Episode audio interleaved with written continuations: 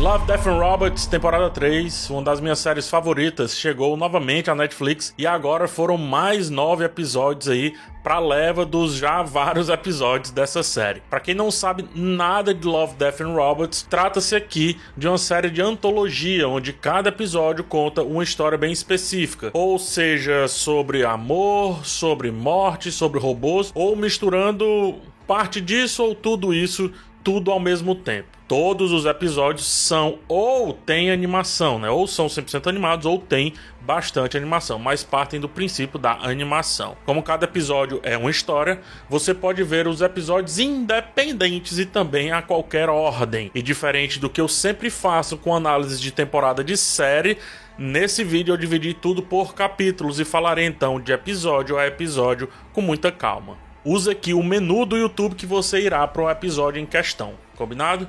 No final, eu trago uma síntese sobre a organização da temporada como um todo. Então, se inscreve no canal, deixa o like direitinho, já faz tudo que você sabe que tem que fazer e vamos falar rapidinho sobre cada episódio dessa querida Love, Death and Robots. Os três robôs. Assim como na primeiríssima temporada, iniciamos aqui com os três queridos robôs que ficam tentando entender como era a vida de nós, os humanos, pré-apocalipse, né? Eles já estão no pós-apocalipse. Se lá no primeiro curta o papo foi um pouco mais introspectivo, talvez um pouco mais mundano, né, sobre esportes ou sobre coisas mais triviais da vida, aqui é algo mais da humanidade como um todo. Como esse anseio por explorar outros planetas em vez de cuidar do nosso é muito presente e também pode nos levar a um tipo de ruína. O episódio é muito ácido, apesar de ser simples ali, não é nem simples, apesar de ser quase singelo. E os três robôs, que emulam uma espécie de ego, superego e id, né? tirando aí da psicologia, eles se complementam ao dar essas alfinetadas aqui na nossa humanidade, na nossa realidade. O menorzinho continua liderando a incursão e debochando de coisas que estamos acostumados a ver e fazer, como por exemplo, os ricos conseguindo se isolar diante de um caos, mas não conseguindo se isolar diante do que aconteceu, né? Não conseguindo sobreviver. O episódio mostra como no fim das coisas, seja pobre, seja rico, vai ou não contra o sistema, se a ameaça for maior do que nós e a ameaça no caso fomos nós mesmos, ou seja, a maior coisa que nós podemos enfrentar, cara, a gente criou as máquinas no caso, né, que fizeram a revolução. Nada do que fizermos realmente vai importar. More numa fortaleza armada ou more em um lugar isolado, seja um líder mundial que vai se esconder em um bunker ou algo parecido com isso, não importa. A humanidade, diante desse curta do John Scalzi, que tem um livraço que eu já falei sobre ele aqui, chamado A Guerra do Velho. Segundo ele, né, segundo o roteiro dele, nós estamos destinados ao fracasso. Sendo assim, para que se distanciar tanto das coisas da vida se realmente nós vamos fracassar diante de nós mesmos? E os robozinhos vêm para mostrar como as coisas que a gente tem aqui na nossa vida já são legais. Seja um chapéu, seja uma bola de basquete, né, como no outro curta, qualquer coisa, as coisas que nós temos aqui, o microfone tudo, isso já é legal bastante, a gente não precisa estar tá buscando lá fora. Eu gosto muito do final porque brinca com algo recente, que é a questão lá do Elon Musk, né? Saindo da Terra cada vez mais que inclusive vem virando piada também, mas também faz uma boa referência ao Guia do Mochileiro das Galáxias. Lá, os golfinhos foram embora enquanto a Terra se acabava. Aqui foram os gatos que eram pequenos demais para serem exterminados pelos humanos. O que não é bem verdade, é uma má interpretação do robozinho. É, na verdade é porque eles são bonitinhos e fofinhos demais, né? E guardam no, dentro deles ali uma grande maquiavelice, né? Os gatos são assim. E eu sou um cat lover, tá? Diga-se de passagem. Melhor do que a frase final ser sobre o Elon Musk, só se o episódio tivesse terminado com um Obrigado pelos peixes, tá? Eu adorei e muito. É um dos meus preferidos da temporada, mas naquele sentimento de, poxa, bem legalzinho, né? Ainda não é top level. Viagem ruim.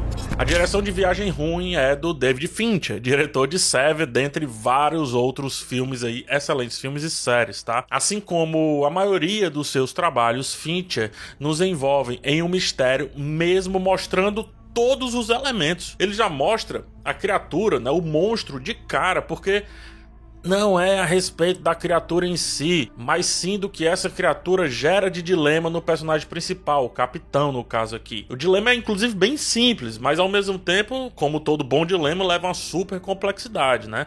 É bem batido até. E aí, os fins justificam os meios, ou seja, você irá matar ou dar de comer à tripulação do barco para o Tanapod, né, que é a criatura bizarra lá, digamos assim, ou você vai deixar que o bicho se espalhe pelo mundo e se alimente dos milhares ou até milhões de seres humanos que estão por aí. O capitão faz uma estratégia, monta uma estratégia mental, né? Faz uma brincadeira, uma manipulação mental, já decidido do que ele precisava fazer. Para ele, os fins passaram a justificar os meios, dado o resultado daquela votação que foi todo mundo marcando X.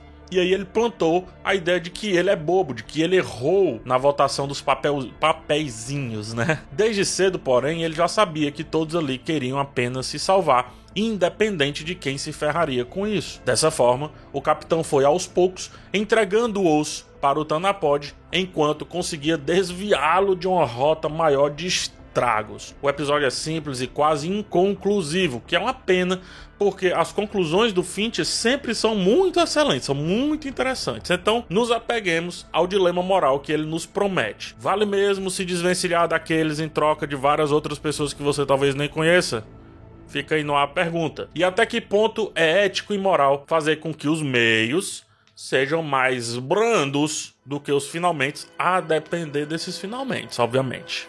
O mesmo pulso da máquina. Aqui um episódio com animação que me agrada mais do que o 3D, temos um 2D muito bem estilizado. A Emily Dean é uma excelente animadora, ela quem fez o Hair Love, um curto animado indicado ao Oscar simplesmente lindo sobre cabelos, identidade e negritude. Aqui ela nos convida para refletirmos sobre a nossa conexão com a vida, com o nosso planeta. Enquanto a astronauta carrega sua amiga morta e toma drogas para passar ou abrandar as dores, ela entra numa viagem, numa trip, né, como eu falo, numa viagem psicodélica, cuja fricção da amiga no solo daquele planeta faz ele, o planeta, se conectar com ela e então conversar com a protagonista. A questão é simples.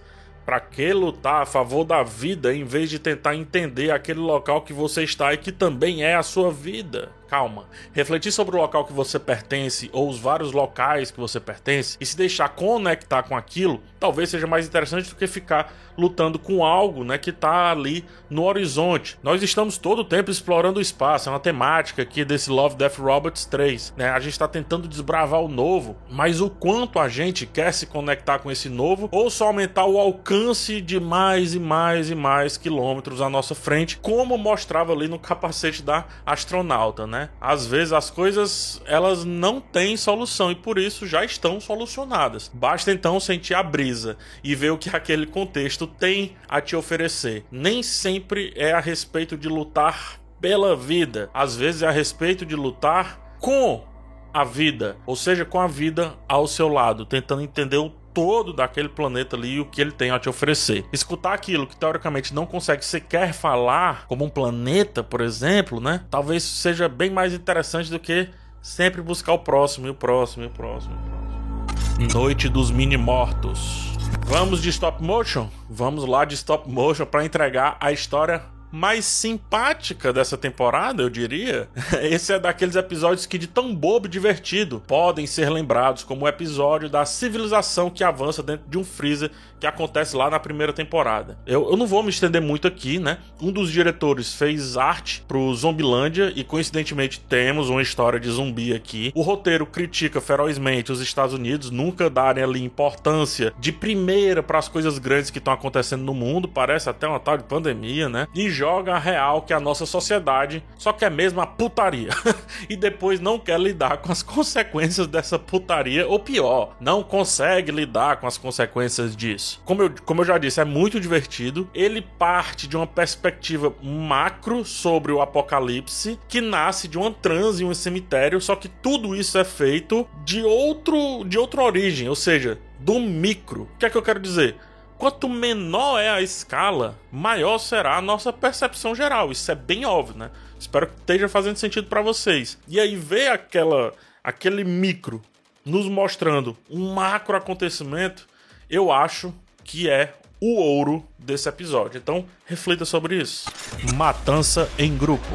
As coisas pareciam que iam se complicar um pouco lá no quesito filosófico da série, mas a temporada deu uma recuada nisso ali com Matança em grupo. Aqui é só um episódio massa velha, eu diria, que vai agradar e muito quem consegue reconhecer todos os clichês dos filmes de ação dos anos 80 e 90. No final é só uma tela pintada para você ficar vendo certa obviedade talvez refletindo sobre como o clichê acontece na nossa frente e a gente adora. E também como o clichê é bom. como clichê é legal. Matar um urso androide, lidar com todas as dificuldades disso, dá um sentimento de escalada no clímax ali do roteiro. Só que ele chega num determinado momento que joga esse roteiro fora e deixa que as coisas simples aconteçam da maneira mais trivial possível pro cinema de ação. Se é bom ou não, vai de cada um, como eu disse. Eu acho médio. Mas gosto de pensar sobre como os clichês existem exatamente porque a gente gosta, né? E não é por conta necessariamente do criador, é porque a gente curte o clichê.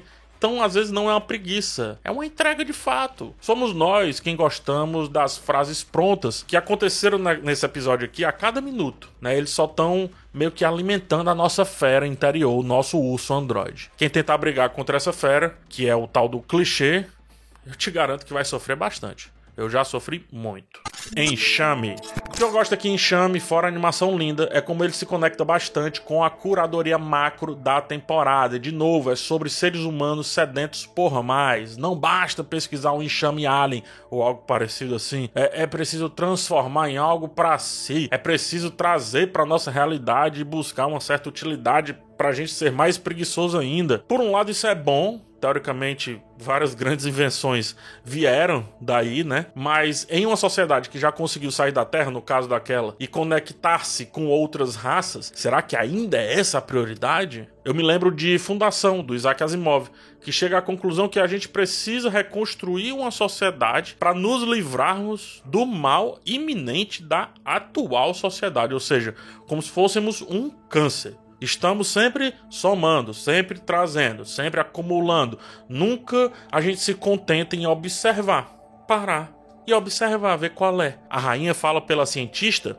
Cara, como seria bom se rolasse aqui a harmonia que estava rolando, né? Mas agora eu vou propor uma inversão da análise desse curta, tá? Esse curta me pareceu um pouco viagem insólita é um filme, né? Que um ser humano é diminuído e aí entra no corpo de outro ser humano. Você lembra disso? Dentro do nosso corpo, nós estamos cheios de intrusos, digamos assim. Eles entram ou nascem por aqui e majoritariamente vivem em uma certa harmonia conosco, ajudando o nosso corpo, o nosso funcionamento a existir. São bactérias que estão no nosso intestino ou elementos parecidos que eu não sei citar, mas que nos ajudam no funcionamento geral da nossa vida. Porém, uma bactéria pode fazer tudo desandar e o corpo vai lá e age em cima daquilo, né? Se for forte demais, os remédios até trazem outros seres para essa viagem insólita e ajudam a expulsar ou transformar esse mal que nos habita. Foi exatamente o que aconteceu com o cientista. Ele ia pesquisar como um intruso e depois passou a ser o intruso que danifica o sistema. Nada mais justo então, em vez de conviver com isso, tirar, arrancar, expulsar, destruir ele virou um câncer. Né? Então é legal perceber essa inversão e como o curta cresce a partir disso. Nós somos tão parasita quanto os parasitas que agem em nós que a gente quer arrancar, que a gente quer expulsar. Ratos de Mason. Adorei o conceito de rato apocalipse. Ratos de Mason é um dos meus curtas favoritos dessa temporada e talvez um que ficará no topo da cabeça mesmo com o lançamento de outras temporadas. A reflexão aqui parte de situações bem difíceis de serem abordadas. Toda guerra é estúpida. Ponto. Sobretudo aquelas que você se acha tão superior, mas tão superior, que trata os outros como ratos. Hitler tratava os judeus por esse termo, inclusive. Isso é historiográfico. Esse é o primeiro passo de todas as guerras, transfigurar e esfacelar a inteligência do inimigo, diminuir, colocá-los como uma escória e assim fazer com que seu povo os veja como bichos a serem eliminados, combatidos, pisados. No processo, matam inclusive aquele que poderia resolver a situação sem que você precisasse agir. Matam um gato. E esse sim esse tinha nome. Mas não, o mais interessante é trazer alguém de fora, emprestar todo o poder bélico e agir naquela situação. O episódio conclui mostrando como do lado de cá, né, daquele que você taxou como ratos, existem personalidades muito próximas ou praticamente iguais à sua. Deu tempo do fazendeiro se redimir e não só parar, mas como resolver a situação. Porém, o estrago foi feito. Houve estrago, né? É muito bizarro refletir como em uma guerra, é, mesmo tendo dois lados, ambos partem exatamente das mesmas classes ou dos mesmos grupos. É, dos dois lados tem soldados que teriam muito a conversar caso o confronto parasse, afinal vivem ou viveram experiências parecidas, cada um a seu jeito. Se não são soldados, são políticos que têm muitas dores em comum também para conversar. Se não, são os civis que vivem e revivem das mesmas coisas dia após dia, moram onde morar. As dores são muito parecidas. O que é que muda? Muda a bandeira, muda o idioma, muda a terra, muda o aspecto físico ali acolá, né? Enfim, muda tão pouco que, de novo, para se justificar uma guerra, o primeiro passo é achar que eles são muito diferentes, muito distantes, são seres inferiores, uma ralé, uma praga, ratos prontos a serem destruídos. Doa a quem doer. Que morra inclusive o gato nesse processo mas esquece que os ratos estavam lá vivendo naquele celeiro e pouco se importando com o que vinha além daquilo dali. Por que não deixá-los e simplesmente viver uma outra harmonia, né? Deixa a harmonia dos outros, vamos viver a nossa. Olha essa palavra de novo aqui na temporada, harmonia. E esse episódio fala muito sobre isso também, só que de uma maneira mais cruel. Sepultados na caverna. Junto com Matança Geral, esse é o episódio que menos gostei. Joe Manganiello, né, o Slade lá do Liga da Justiça, e, e a Christian Serratos, a Rosita de The Walking Dead, emprestam voz e alguns movimentos para soldados que vão enfrentar uma ameaça Lovecraftiana. A coisa mais legal aqui é o design e a ideia de um vilão que entra na mente do adversário. Porém, para entrar na mente, tem que passar pelos olhos, e daí a solução da nossa protagonista foi se cegar. A criatura tá presa e precisa sair. Aos poucos ela vai enlouquecendo os soldados e tentando se livrar daquilo. O conceito aqui é, é, até meio básico, né? São meio básicos, são meio bobos também. O único que se livra é que em uma sociedade extremamente armamentista, quem domina a mente domina tudo sem as armas, inclusive as armas, elas são inúteis, cara. Basta os olhos e a mente se conectarem, o cara vai fazer o que quiser contigo. E nem precisa ser uma criatura parecida com as criaturas de Lovecraft para conseguir um tento desse, né? Para conseguir uma façanha dessa, nem precisa. Às vezes é melhor se cegar para não libertar criaturas prontas para dominar o que temos de melhor, as nossas ideias, a nossa cabeça, nossa essência, quem nós somos de fato.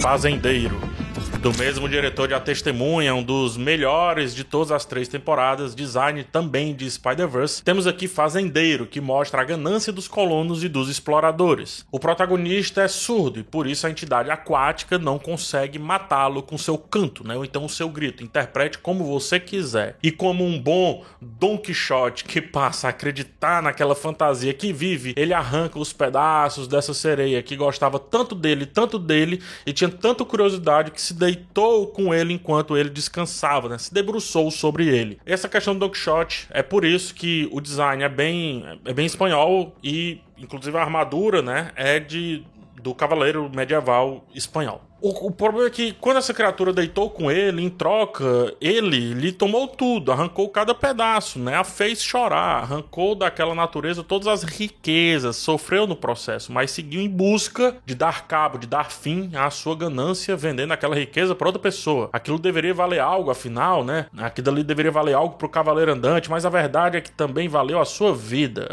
a mesma natureza que ele arrancou tudo, que ele maltratou se transformou num lugar intragável.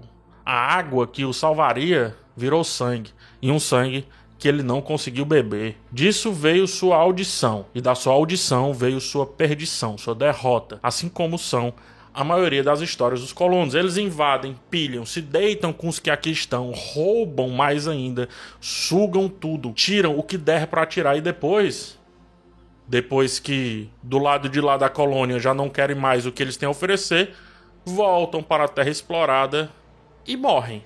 Padecem junto com a terra completamente destruída por ele mesmo, pelo próprio colono, que hoje quer ser nativo e vai sofrer tudo o que fez com os nativos daquela época. Essa animação é extremamente poderosa, digna de ser indicada a qualquer tipo de prêmio e mais digna ainda de gerar uma grande reflexão muito presente nessa temporada. Por que, que a gente sempre quer mais? Essa é a pergunta. Por que a gente nunca tá contente? Por que, que a gente nunca para só pra ficar observando? Por que, que a gente não simplesmente aceita aquela beleza? Por que, que a gente tem que ir lá e arrancar tudo que tem de arrancar daquele treco, bicho? No fim, Parece que sempre a gente tá roubando algo ou consumindo alguém, enfim, uns mais, outros menos, mas parece que a gente sempre tá consumindo algo de alguém ou algo parecido, é impressionante. E o Don Quixote, que essa versão do Don Quixote mostra muito bem isso. A conclusão, né, a síntese da temporada é que já tivemos temporadas melhores, isso é fato. Não gostei do tom pouco reflexivo do geral. Faltou um episódio como aquele lá do corpo na praia, né, que termina a última temporada, algo mais sóbrio, mas que nos eleve a lugares pouco explorados. Se lá a gente terminou na calma, aqui a gente termina no alvoroço do nosso Don Quixote ladrão. Olhando a curadoria como um todo, há um tema muito claro, né? Ganância e falta de harmonia. Seja por essa ganância, ou seja por falta ou presença de um dos três elementos na série. Ausência total ou presença total de um, pelo menos um dos três elementos: amor, morte ou robôs. É uma temporada mediana como um todo, mas que rendeu bons frutos sim. Os três robôs já merecem uma série só deles. Curtinha desse jeito mesmo, tá ótimo. O Mason e seus ratos trouxeram boas reflexões e até uma camada mais massa velho de sanguinolência, no caso, com contexto, diferente do Matança Geral, que não tem tanto contexto a não ser a ideia do clichê era a proposta dele afinal, né? E o fazendeiro, o Don Quixote, já era grande desde o trailer ali do lançamento e se realizou enorme, por isso que fecha a temporada. Destaque para o apocalipse zumbi em stop motion e por fim, a ideia de que Lovecraft e suas criaturas são mais presentes na nossa sociedade do que a gente realmente imagina. Às vezes é melhor furar o zóio para não ver certas pessoas tentando que a gente as livre de uma prisão que a gente nem sabe porque elas ficaram por ali. Mas enfim, agora é com você. Comenta aqui embaixo me diz quais são os episódios e as reflexões favoritas de vocês ao longo dessa temporada de Love, Death Robots. Vamos lá conversar um pouco mais. Até o próximo vídeo e tchau.